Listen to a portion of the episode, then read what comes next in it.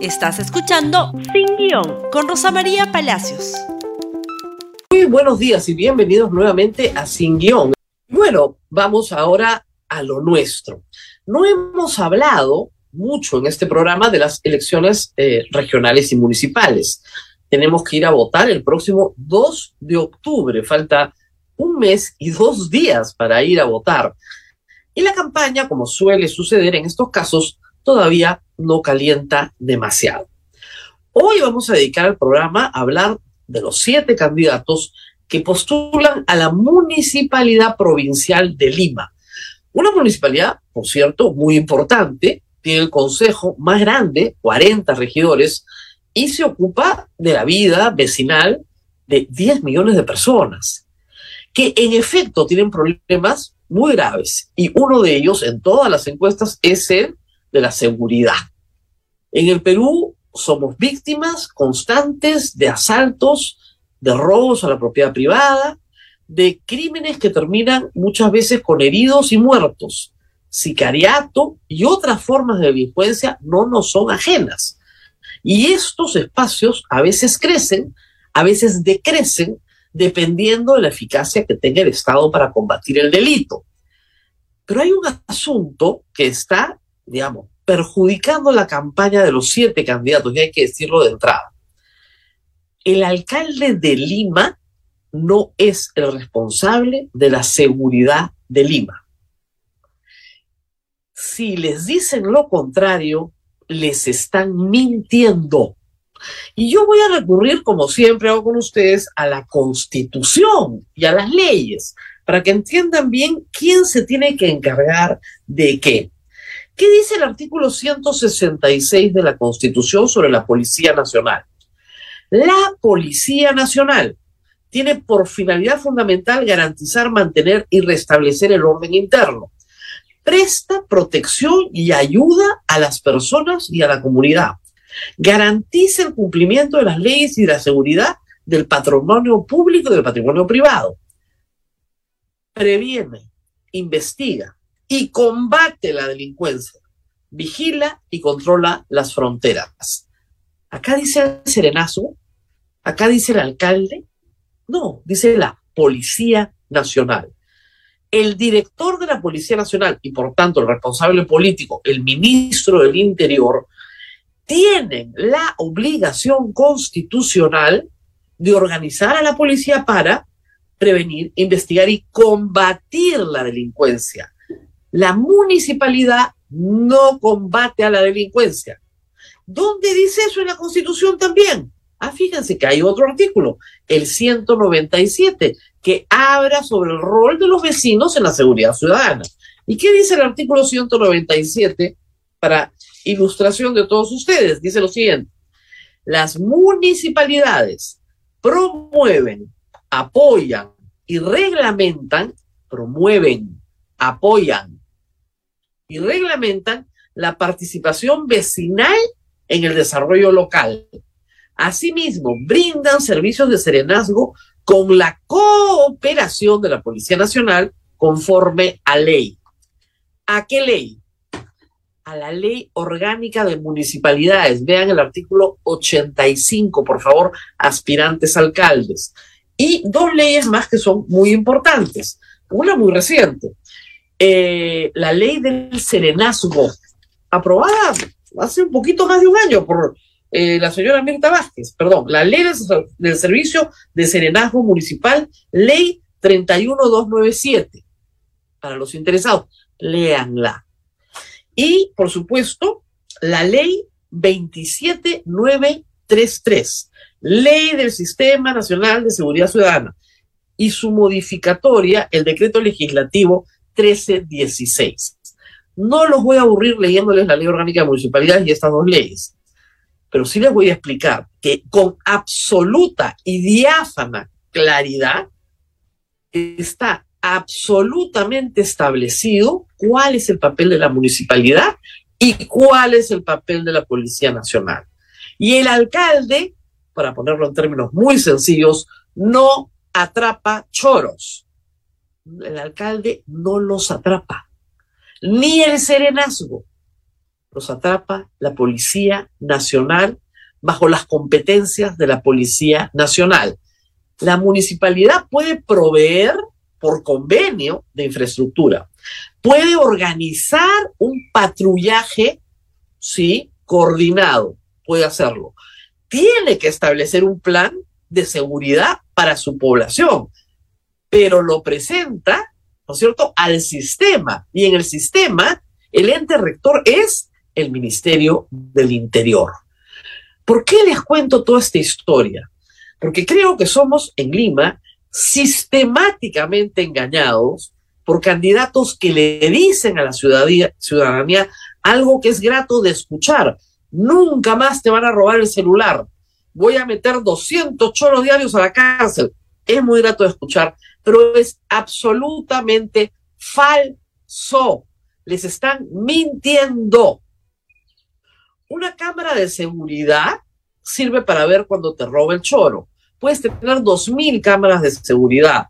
Esas cámaras alimentan al noticiero en la mañana. ¿Te van a dejar de robar? No. ¿Te van a devolver tus cosas? No. Porque si no se integra con la Policía Nacional, no hay quien detenga al choro. Así de simple. Así de complejo también. Pero hay que explicarlo en estos términos porque de verdad, de verdad, yo ya me aburrí de ver cómo los estafan, como me pretenden estafar a mí también. La diferencia es que conozco la constitución y la ley. Es verdad que el alcalde provincial tiene un consejo, y el distrital también, un consejo de seguridad ciudadana, donde se discuten aspectos de colaboración, coordinación y este famoso plan de seguridad. ¿Qué puede hacer el alcalde? Sí, si organiza bien un serenazgo, puede vigilar, sí. Puede alertar a la policía, puede colaborar con infraestructura, pero no es el responsable jamás de la captura de delincuentes. Por si acaso, eso lo hace la Policía Nacional. Y en cuanto a la Municipalidad Provincial de Lima, el único serenazgo que puede organizar es el del Cercado de Lima. Punto. Nada más el resto de los distritos tienen su propio serenazgo que es financiado por los vecinos de cada distrito, dependiendo de las posibilidades económicas de cada distrito. Y ahí las diferencias, obviamente, pero no puedes pretender que los vecinos de cada distrito, dependiendo de sus posibilidades económicas, sustenten la lucha contra el delito, que es un servicio público monopolio del Estado por su naturaleza. Eso querría decir que los vecinos más ricos, ¿no es cierto?, tienen derecho a que una policía municipal le capture delincuentes y los vecinos más pobres no, lo cual es un disparate. La seguridad ciudadana está en manos de la Policía Nacional, que combate el crimen. Y eso es igual para todos en nuestra Constitución. Dicho esto, vamos a pasar a ver uno por uno los candidatos. Les advierto, el menú es malo, no está rico, ¿ya? Pero es lo que hay. El Jurado Nacional de Elecciones ha permitido que solo siete candidatos sobrevivan al proceso de inscripción. Y son estos. Los tres primeros han sido candidatos antes a la presidencia de la República. Y vamos, por favor, con Daniel Urresti. Por favor. Candidato de Podemos les recomiendo que revisen sus redes sociales, sobre todo la de Twitter, que yo sigo mucho. Está lleno de insultos a Rafael López Aliaga y de videitos donde él se encarga de decirnos que no le importa la seguridad del choro. Este es uno de los candidatos que ha basado toda su estrategia en que es ex oficial del ejército peruano, ex ministro del Interior, ex congresista de la República, ex candidato presidencial, y hay que decir que en cada una de estas circunstancias yo creo que no le fue bien. Y no le fue bien porque fue un pésimo congresista. Su agrupación política Podemos es una de las organizaciones golpistas, presidida por el señor Luna, que está siendo investigado por graves delitos. ¿A qué choro va a agarrar? Empecemos por casa problemas graves en la candidatura, reitero, del señor Urresti, que en las encuestas no le va mal, ¿ah? no es que le vaya mal en las encuestas, pero les recuerdo a todos que ni él ni ninguno de los demás candidatos tiene la facultad de atrapar en un video policial a ningún choro. Les está mintiendo, cosa que hacen los políticos para ganar una elección, evidentemente. Él no puede sustituir a la Policía Nacional. Problema grave en la candidatura del señor Urresti, hay que decirlo, problema grave y de base. Siguiente, por favor, porque hay más. Rafael López salía en el debate del domingo en América también se puso en el mismo plan y en el mismo modo que Daniel Urrés. Sus carteles por todo Lima dicen delincuencia cero. Cero. Salvo que tengamos una idea del cero muy diferente, pues es imposible lo que está proponiendo. Es absolutamente falso. Y acá quiero recurrir un instante a la red de eh, Cuscachay, que ustedes pueden revisar en web, cuscachay.pe. Cada uno de estos candidatos tiene unos octógonos que se llaman unos corruptógonos. Son alertas. En el caso de Urresti, como ustedes saben, tiene dos procesos, uno por asesinato de un periodista y otro por violación. Dos procesos abiertos. En el caso del señor López Aliaga, lo que tiene que llama mucho la atención es un desmedro de su patrimonio, pobre hombre, desde que fue candidato a la presidencia, ahora que está siendo candidato al alcalde de Lima, ha perdido muchísimo de su patrimonio, es una desgracia, pero así están las cosas, ¿no? Hay que saberlo. ¿O será que transfirió su patrimonio a otras personas para no asumir la responsabilidad por él? No lo sabemos.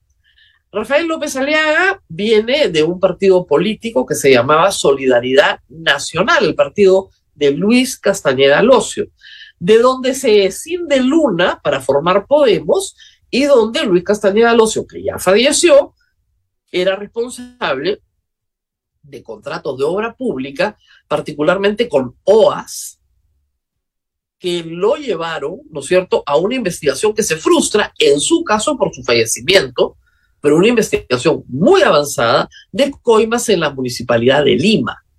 Entonces, estemos claros, es el mismo partido. Cambió el color, cambió el nombre. Postuló una primera vez al Congreso, ustedes recordarán, en enero del 2020. Le fue pésimo. No pasó la valla. Pusieron a Rosita Bartra y a J. Maelo de candidatos de la resistencia. Les fue fatal. Y López Aliaga tiene también que responder por la conducta de su bancada en el Congreso de la República. Si hemos criticado al señor Luna, también tenemos que criticar a la bancada de renovación, una bancada que ha decidido destruir, ¿no es cierto?, toda la reforma universitaria peruana. Ese es uno de los ejes. Una bancada conservadora tiene todo el derecho a hacerlo, pero destruir a SUNEDU es otro de sus ejes. Tienen que saberlo antes de votar por los candidatos de renovación, igual que antes de votar por los candidatos de Podemos. Así de claras están las cosas.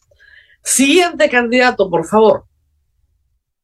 El señor George Forsyth, en esta oportunidad postula por Somos Perú. Y digo en esta oportunidad porque postuló también a la presidencia del Perú por el partido Victoria Nacional. Le fue pésimo. Le iba muy bien en la campaña. En los primeros meses de campaña iba puntero, iba regio, pero lamentablemente se fue desinflando, desinflando, desinflando y desinflando hasta que simplemente no pasó la valla con una lista de candidatos, hay que decirlo, muy interesante. Ninguno llegó al Congreso porque no pudieron pasar la valla. Ahora se presenta Lima con la experiencia de la victoria. El problema es que abandonó la victoria, la abandonó para ser candidato a la presidencia del Perú por Victoria Nacional, con lo cual no concluyó por ponerlo de una manera amable, no concluyó su gestión en la victoria y sí tiene mucha presencia mediática, igual que los dos anteriores. ¿ah? Por eso es que los tres van punteros, porque tienen mucha presencia mediática. Pero competencia técnica, difícil saberlo, porque de nuevo volvimos a escuchar en este debate en el que asistieron solamente López Aliaga y él en América Televisión, un montón de cosas sobre seguridad ciudadana que hacen poco probable que sea cierta su oferta, porque de nuevo, no va a atrapar a ningún delincuente. Que les digan cero delincuencia, no va a haber delincuencia, vamos a atrapar a tantos delincuentes, ya lo he hecho, lo voy a volver a hacer, es falso. Y ese es el problema de base serio de las tres primeras candidaturas que tenemos esta mañana, que se asientan sobre una necesidad real, pero que no corresponde a lo que dicen las leyes, la constitución del Perú y que por lo tanto esa oferta no puede ser satisfecha por ninguno de los tres. Somos Perú es un partido que siempre ha estado mitad-mitad. La mitad votaron por la vacancia de Vizcarra, la mitad votaron en contra, la mitad votaron... Siempre está mitad-mitad. Y es simplemente un vehículo. El señor Forsyth mañana puede estar en otro partido. Aún también ha estado cercano al señor Pedro Castillo, hay que decirlo, fue uno de sus visitantes cuando eh, Castillo ganó, uno de los visitantes de la Casa de Zarratea, y su padre fue nombrado embajador, acaba de renunciar hace pocos días, en Washington. Y seguimos con candidatos a la municipalidad de Lima, nos faltan cuatro, son siete. El que sigue no fue candidato a la presidencia, sino a la vicepresidencia. Acá tenemos, por favor, a Omar Chejade, de Alianza para el Progreso. Y Omar Chejade ganó, fue vicepresidente del Perú durante el gobierno de Ollanta Humala, pero duró poco como vicepresidente del Perú. ¿Por qué? Porque se fue a comer a las brujas de Cachiche con la Policía Nacional y les ofreció un negocito que no podía ofrecerse. Ese delito se llama negociación incompatible. Su hermano, que estuvo presente y era parte de la misma negociación, terminó preso. Y tuvo que purgar una condena, creo que de cuatro años o cinco años, si no me equivoco. Salió antes por buena conducta, probablemente, pero terminó preso. A él no le pasó nada. ¿Por qué? Porque la comisión permanente del Congreso no le levantó la inmunidad. Solo por esa razón. Regresó. Regresó cuando? En las elecciones de enero de 2020, con APP. Ganó, entró al Congreso. ¿Qué hizo como presidente de la Comisión de Constitución? Desastre y medio.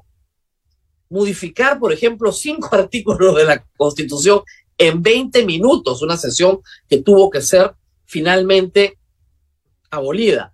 Decir que en el Perú había juicio político al presidente de la República, entre otras barbaridades jurídicas. Y por supuesto ser uno de los grandes conspiradores en organizar la vacancia de Vizcarra. Ah, pero gran organizador, con otros más, pero llevaba la voz cantante. Él quiere ser alcalde de Lima. Por APP en esta ocasión, no sé por cuál otro partido en alguna otra, pero ahí lo tiene. Por si acaso, revisen los corruptores. Siguiente candidato, por favor. Este señor se llama Yuri Castro. El señor Yuri Castro, para su bendición, no tiene ningún corruptor, pero es miembro del partido de Vladimir Cerrón. Ese es el problema. Partido que tiene, entre otros casitos, a los dinámicos del centro. Se le conoce poco en Lima, fue muy activo en la campaña de Pedro Castillo, gestor de la campaña de Pedro Castillo. Perú Libre es un partido que creo que en estas elecciones va a salir muy golpeado porque tiene que administrar el desgaste de ser el partido gobierno, aunque el señor Vladimir Cerrón insiste en que ellos no son el partido de gobierno, sino que son aliados estratégicos del gobierno, pero que no son partido del gobierno. Bien complicada la situación de Yuri Castro. Reitero, los dinámicos del centro es un caso de corrupción en Junín, por el cual el gobernador regional y toda la jerarquía comprometida en el caso vendían licencias de conducir y puestos CAS. No tiene pues como partido el mejor récord para administrar una municipalidad. Siguiente, por favor, que ya vamos a terminar. No se asusten, no nos falta mucho. Gonzalo Alegría, de Juntos por el Perú, ha sido candidato ya por acción popular. Él niega todas las demás militancias. Dice que tuvo conversaciones, que se equivocaron, que en APP le hicieron firmar un papel cuando fue profesor, que terminó estando inscrito como militante, pero que eso jamás sucedió, que no militó. Sus únicas dos militancias son Alianza para el Progreso y Juntos por el Perú y señala que este Juntos por el Perú no es igual al Juntos por el Perú que está en el Congreso, porque esta vez no tienen a Verónica Mendoza, sino que van solo como lo que era antes el Partido Humanista. Ya no tienen alianzas con Nuevo Perú. También ofrece muchas cosas, como suelen ofrecer los candidatos, pero han tenido, digamos, una trayectoria variada, por ponerlo desde el punto de vista político, por si acaso. Y la última, porque se me acaba el tiempo para presentarlos a los siete, es, eh, si me ayudan por favor, con la siguiente candidata. La siguiente candidata es Elizabeth León, la única mujer de los siete. Conversé con ella la semana pasada, ingeniera civil, tiene más de 25 o 30 años de experiencia en contratación pública en el Estado. Y lo que es notable es que no tiene ninguna denuncia penal sobre las materias que ha visto. Me dijo que en su experiencia había manejado 15 o 20 contratos de obra pública en los que había dado asistencia técnica, conocía de la materia y, reitero, no ha militado en ningún otro partido que no sea el Frente Independiente Movilizador y el Frente Esperanza, que pertenecen a Fernando Olivera. El único problema es su líder, como ustedes saben, Fernando Olivera, que es un hombre, por decirlo de alguna manera, bastante temperamental. Pero esa es la oferta. Ella sí no nos ha dicho nada en materia de atrapar choros, hay que decirlo, y por ahora es la candidata más desconocida, con menos posibilidades de ganar, pero la que tiene menos peros en este paupérrimo menú que les he presentado para la Municipalidad Provincial de Lima. Lo haremos con otras municipalidades provinciales o gobiernos regionales en la medida de lo posible. No se olviden que la Municipalidad Provincial de Lima es a su vez región, región Lima. Y el alcalde provincial de Lima es alcalde del cercado, ahí tiene competencias distritales, alcalde de la provincia de Lima y gobernador regional de Lima como región. Muy bien, nos tenemos que ir. Muy bien, esto ha sido todo por hoy. No se olviden de compartir este programa con todos los indecisos, con los que no tienen mucha idea, con los que están buscando información. Hay información. Entren a los portales que se las dan.